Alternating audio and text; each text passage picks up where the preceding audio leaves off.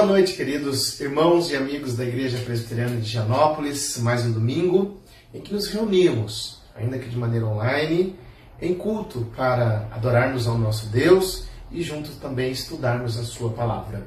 E eu gostaria de convidá-lo para que você abra sua Bíblia lá no Antigo Testamento, no livro de Ruth, no capítulo 3, e nós leremos do versículo 8 até o versículo 11. Ruth 3, de 8 a 11, a palavra do Senhor diz assim: No meio da noite, um homem acordou, de repente, ele se virou e assustou-se ao ver uma mulher deitada aos seus pés. Quem é você? perguntou ele. Sou sua serva Ruth, disse ela. Estenda sua capa sobre sua serva, pois o Senhor é resgatador. Boaz lhe respondeu: O Senhor a abençoe, minha filha.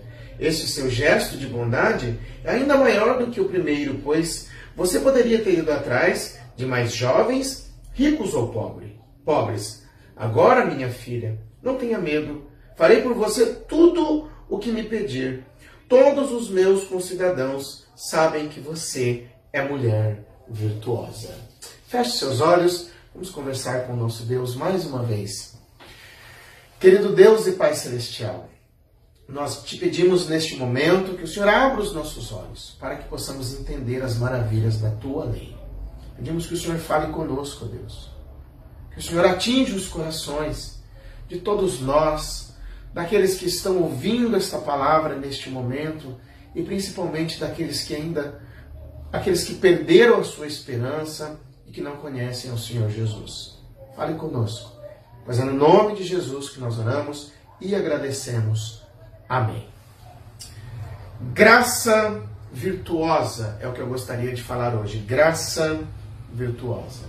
Nós vivemos dias em que muitas pessoas têm vergonha do que fazem ou do que fizeram em suas vidas. Por isso a culpa as atormentam e eles não conseguem enxergar ou entender que para eles em Cristo Jesus há uma segunda chance. Também existem aqueles que tratam com preconceito e até certo distanciamento aqueles que não tiveram uma vida ou uma origem que não estão de acordo com os seus padrões. Hoje, nós estamos na nossa quarta mensagem nesse livro maravilhoso, o livro de Ruth, e nós temos visto como Deus tem levado Noemi e Ruth a terem uma nova esperança através de um resgatador. Nós terminamos a nossa última mensagem com as cenas do próximo capítulo. Ruth continuava trabalhando com as servas de Boaz, o futuro resgatador, e morando com sua sogra, mas algo a mais iria acontecer. E hoje, no terceiro capítulo, nós veremos como a esperança e a graça de Deus transbordam por todo ele. E o nosso primeiro ponto é a estratégia de Noemi. A estratégia de Noemi. Noemi, no primeiro capítulo, quando nós lemos algumas semanas atrás, ela havia pedido para que o Senhor provesse segurança, tanto para a órfã como para Ruth no lar de um novo marido. Lembra que ela estava amargurada, ela estava triste, ela havia perdido marido e filhos, e ela despediu as suas noras, dizendo que o Senhor desse segurança para elas no lar de um novo marido. Pois ela mesma, ela não podia trazer esta segurança para suas noras. Mas agora ela percebe que em Belém isso é possível e que ela mesmo poderia ser a resposta da oração dela, lá no primeiro capítulo, e no caso aqui, para Ruth. Olha o que ela diz no versículo 1. Diz assim: Certo dia, Noemi, sua sogra, lhe disse: Minha filha, tenho que procurar um lar seguro para a sua felicidade. As duas vivendo juntas seria uma vida de muita dificuldade, pois, além de viúvas e pobres, Ruth era uma moabita. Lembrando que os moabitas não eram bem vistos pelos israelitas.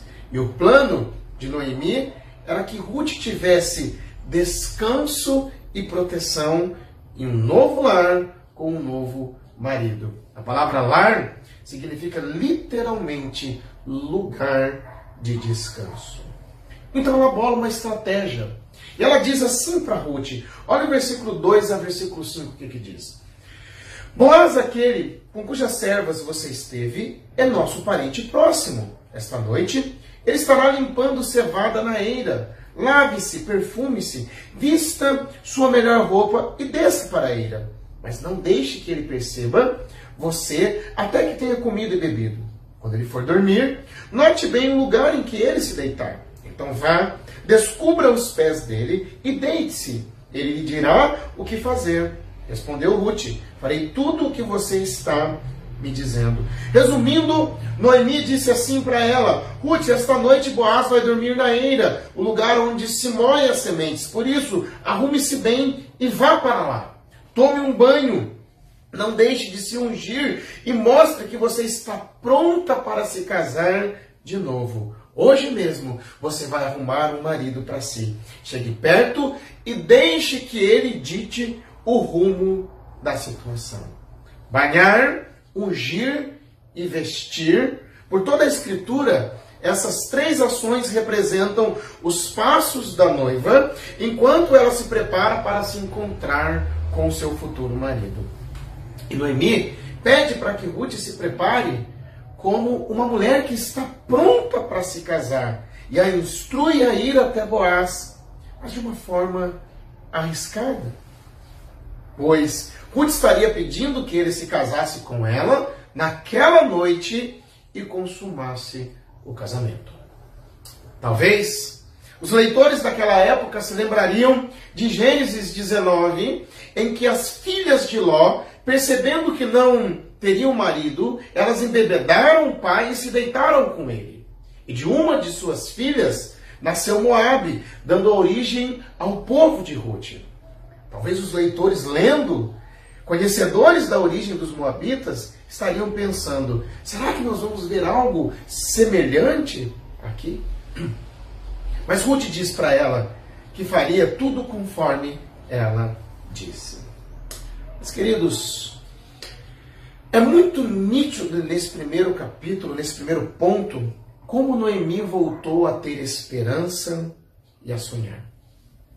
Aquela Noemi amargurada do primeiro capítulo, que havia se despedido de suas noras, agora ela mesma vai atrás de um marido e de descanso e de alegria para Ruth.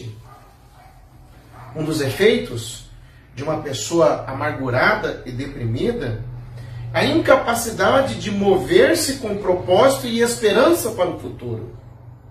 E como isso é nítido na vida de muitas pessoas.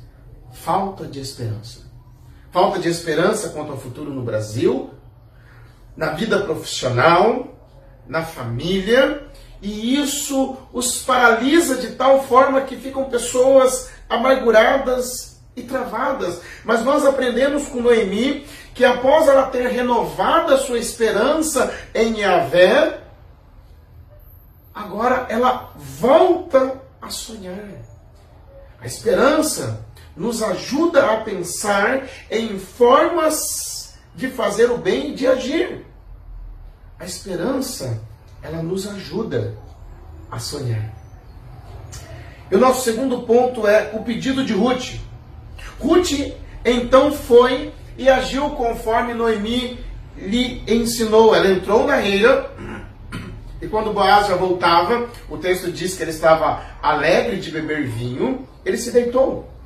Então, de mansinho, Ruth vai, descobre os seus pés e se deita ali aos pés de Boaz. Lá pela meia-noite, sente algo estranho. Ele se assusta, ele se senta e ele vê que havia uma mulher sentada aos seus pés. De início ele não reconheceu que era Ruth, tanto que ele faz a pergunta: Quem é você? Ruth então vai responder, mas é interessante que ela vai agir um pouco diferente do que Noemi havia, havia lhe ensinado. Olha o que, que diz o versículo 9: Diz assim: Sou sua serva Ruth, disse ela. Estenda sua capa sobre a sua serva, pois o Senhor é resgatador. Ruth como uma mulher de caráter que era, ela não se aproveitou da situação, mas ela foi direta ao ponto e ela não deixa Boaz ditar o rumo da conversa. ela não vai deixar espaço para más interpretações. Ela está dizendo para ele o seguinte: eu estou pronta para casar, me resgate. Ela faz isso com humildade, porque ela se chama de serva. Então ela diz: estenda sua capa sobre mim. Estender a ponta da capa sobre a outra pessoa simbolizava um compromisso de casamento. E a palavra capa, em hebraico, é literalmente asas. Ruth, ela havia se colocado debaixo das asas de Avé quando veio a Belém. O próprio Boaz disse isso para ela no capítulo 2, no versículo 12. Agora, ela procura se colocar debaixo das asas de Boaz, pedindo que ele cumpra o papel dele de resgatador. Ela está pedindo para que ele cumpra o que a lei o pede para fazer. Mais uma vez, procure pensar como o leitor daquela época estava neste momento. Ele podia se lembrar de Ló e suas filhas, ou de quando mulheres moabitas seduziram homens israelitas após eles deixarem o Egito.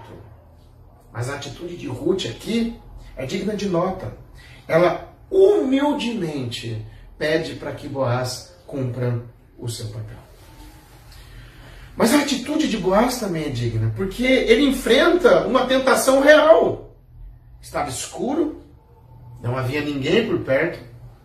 O texto diz que o seu coração estava alegre com vinho, e ali estava uma mulher na sua frente, bem arrumada, disposta e pedindo para ele se casar com ela. Boaz era um homem que tinha as mesmas inclinações que todos os outros homens têm. Mas quando ele vê essa situação e ele vê que é Ruth, ele aproveita a situação para abençoá-la. Porque ele diz assim: Deus lhe abençoe minha filha. E ele diz que o ato de bondade dela foi maior, porque ela poderia ter ido atrás de homens mais jovens, ricos ou pobres. Mas Ruth foi atrás dele, um homem crente, um homem que estava na posição bíblica adequada à situação dela, mesmo ele sendo mais velho do que ela. Então, ele diz o seguinte para ela no versículo 11: Agora, minha filha, não tenha medo. Farei por você tudo o que você me pedir Todos os meus concidadãos sabem que você é mulher virtuosa. Boaz reconhece o quão virtuosa Ruth era, e não somente ele reconhecia isso, mas todos os seus concidadãos. Para você ter uma ideia, algumas organizações da Bíblia hebraica têm ordem diferente do que nós estamos acostumados. Por exemplo, Gênesis, Êxodo, Levítico, Número, Deuteronômios, Josué, Juízes, algumas têm posições diferentes dos livros, e em uma das organizações, o livro de Provérbios vem antes do livro de Ruth. Se você se lembra, no capítulo 31 de Provérbios fala sobre a mulher virtuosa. E uma das perguntas é: mulher virtuosa, quem a achará? Como eu disse, em uma das composições, o livro de Provérbios vem antes. E logo após o livro de Provérbios, começa o livro de Ruth, respondendo a essa pergunta e mostrando que Ruth era uma mulher virtuosa. Mais uma vez, imagine o leitor daquela época lendo sobre Ruth e como ela se tornou uma mulher virtuosa. Ruth não era da linhagem de Israel vinha de um povo que não era bem visto por eles, além de várias dificuldades que os moabitas causaram aos israelitas. Mas neste capítulo, nós vemos quão poderosa é a graça de Deus. Agora todos os concidadãos de Belém estavam vendo o quão virtuosa Ruth era.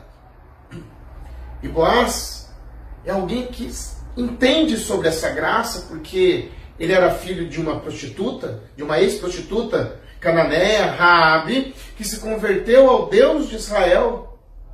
E agora, mesmo ele sabendo do passado e da origem de Ruth, ele sabia que ela havia se refugiado debaixo das asas de Iavé e que havia se tornado em uma mulher virtuosa. Quantos homens e quantas mulheres pensam dessa maneira? O meu passado é pesado demais. A minha vida deixou muitas marcas. Sim, nós erramos e muitas vezes a vergonha é latente entre nós, a culpa é latente.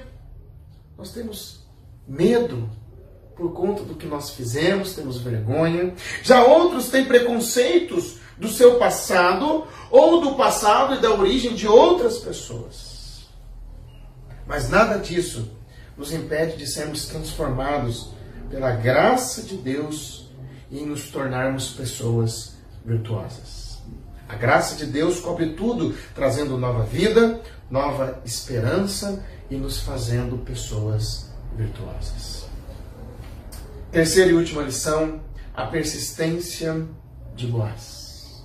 Então Boaz diz para Ruth, no versículo 12, o seguinte: É verdade que sou o seu resgatador, mas há outro que é parente mais próximo do que eu. Quando Ruth vai até ele, ela está pedindo para que ele se case com ela naquela noite e consuma o casamento.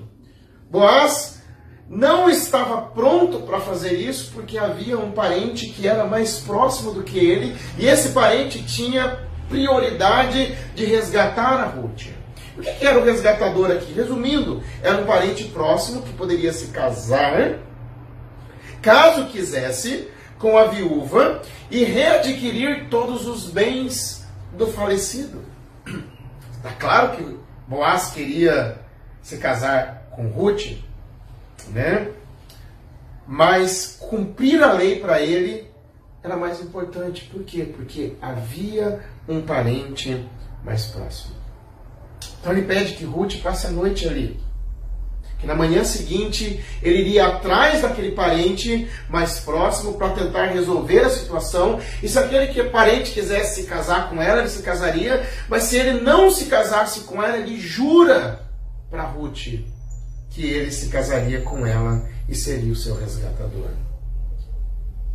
O texto diz ainda: ela passa a noite ali, ela se levanta pela madrugada para não ser reconhecida por ninguém. Algumas coisas estavam em jogo, como a sua reputação, a reputação de Boaz. Além do mais, havia outro resgatador. Eles não fizeram nada de errado, mas eles tomam cuidado para evitar a aparência do mal. Ele ainda lhe dá seis medidas de cevada, em torno de 32 quilos. E quando ela volta para casa, Ruth volta para casa e ela conta tudo para Noemi, como foi ali com Boaz, e ainda mostra as medidas e diz o seguinte, no versículo 17. Ele me deu essas seis medidas de cevada, dizendo: Não volte para sua sogra de mãos vazias. Por que isso? Porque Ruth volta para casa com expectativas não realizadas a respeito desse casamento. Mas ela volta com a prova de um amor leal de Boaz para com ela, mantendo viva a esperança tanto dela como a de Noemi. Lembre-se que quando Noemi voltou para Belém, ela havia expressado a sua amargura e ela disse o seguinte: de mãos cheias eu parti e de mãos vazias eu voltei. Mas agora Ruth volta para casa, mas ela volta de mãos cheias. E Boaz pede que ela mostre isso para Noemi, dizendo: nossa, o que nós estamos vendo aqui é esperança. Tanto que Noemi diz assim para Ruth: Disse então Noemi: Agora espere, minha filha, até saber o que acontecerá. Sem dúvida, aquele homem não descansará enquanto não resolver esta questão hoje mesmo. Noemi, ela entendeu o recado de Boaz. E ela tranquiliza o coração de Ruth que Boaz estaria disposto a enfrentar riscos e até riscos sociais para se casar com Ruth, uma moabita. O capítulo começa dizendo que Noemi buscaria descanso para Ruth. E ele termina dizendo que Boaz não descansaria enquanto ele não resolvesse aquela situação. Quanta esperança e graça nós vemos aqui neste capítulo. Quantos homens e mulheres pensam: meu passado é pesado, minha vida deixou muitas marcas. Quantas pessoas perderam a esperança com relação a elas mesmas ou a situação à sua volta? Como eu já disse, um dos efeitos de uma pessoa amargurada e deprimida é a incapacidade de mover-se com o propósito e esperança para o futuro. Mas nada disso nos impede de sermos transformados pela graça de Deus em pessoas virtuosas. A graça de Deus nos dá uma nova vida, a graça de Deus nos dá uma nova esperança. Como? Através do nosso resgatador, que é Jesus Cristo. Boaz era o resgatador de Ruth e o nosso resgatador é Jesus Cristo. E da mesma forma que Boaz era habilitado e certo para resgatar Ruth, somente Jesus é plenamente habilitado para nos resgatar. Romanos 3, versículo 23 e versículo 24 diz assim: Pois todos pecaram, ou seja, todos nós somos pecadores e estão destituídos da glória de Deus. Mas o texto continua: sendo justificados gratuitamente por sua graça, por meio da redenção que há em Cristo Jesus. Jesus Cristo é o nosso redentor, é aquele que paga pelo nosso resgate e nos dá uma nova vida e uma nova esperança. E assim como Boaz não descansaria até que tudo ficasse resolvido, nós podemos descansar que Cristo não desiste de nós. Muitas vezes nós estamos desanimados com a situação à nossa volta. Desanimado com a igreja, desanimado com o nosso país, o Brasil, desanimado com a nossa cidade, com o nosso casamento, com a nossa própria vida cristã, mas Cristo está agindo e está trabalhando. Filipenses capítulo 1, versículo 6 diz o seguinte: Eu estou convencido de que aquele que começou boa obra em vocês vai completá-la até o dia de Cristo Jesus. Nós podemos descansar que nós temos um resgatador que nunca desiste de nós. Oremos. Obrigado pela tua palavra, Senhor. Obrigado porque Jesus Cristo é o nosso resgatador. Nós nos perdemos, ó Deus. Nós erramos, nós somos pecadores. Muitas vezes tomamos decisões que levam a consequências amargas, vergonhosas. Mas o Senhor, ó Pai, através do teu filho, o Senhor, através da tua graça, o Senhor nos resgata. O Senhor é o nosso redentor e o Senhor nos dá uma nova vida, uma nova esperança e nos torna pessoas virtuosas. Muito obrigado, Deus. Se há pessoas que estão ouvindo essa mensagem, que ainda não entregaram suas vidas a Jesus, que é o nosso resgatador. Que o Senhor toque nestes corações para que haja transformação e para que haja uma nova vida, ó Deus, na vida destas pessoas. Muito obrigado, pois é no nome de Jesus.